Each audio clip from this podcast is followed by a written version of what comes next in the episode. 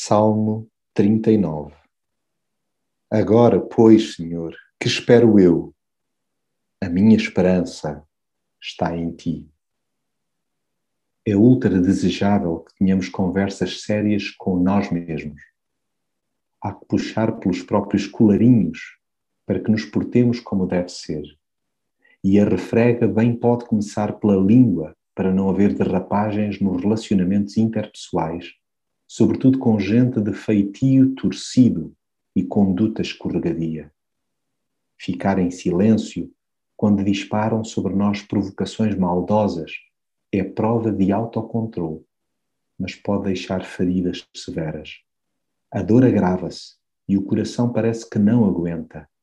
E antes que chegue mesmo a rebentar, urge desabafar com Deus, sem deixar de lhe pedir que nos dê a conhecer a sua perspectiva mais do que chegarmos a constatar que os dias passam a uma velocidade estonteante, importa interiorizar a nossa finitude.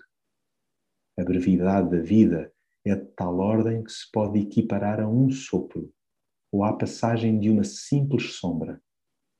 E de pouco adianta estarmos muito seguros de nós, pois basta um bicharoco microscópico um acidente disparatado para virar de pernas para o ar as certezas e os planos que tínhamos.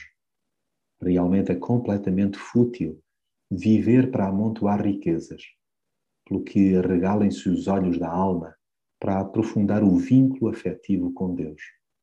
Cultivemos com Ele uma relação de proximidade tal que a confissão seja espontânea e regular, de modo que caminhemos sem o peso da culpa e dos comentários mordazes de quem nos circunde. E quando estivermos aflitos, ousemos gritar: Deus faz qualquer coisa, pois além de não sermos os primeiros a apelar à sua sensibilidade, Ele tem estofo para lidar com os nossos desesperos. Estamos por aqui de passagem e só mesmo Deus nos pode renovar até ao dia de partirmos para o outro lado da eternidade sussurremos-lhe: A minha esperança está em ti.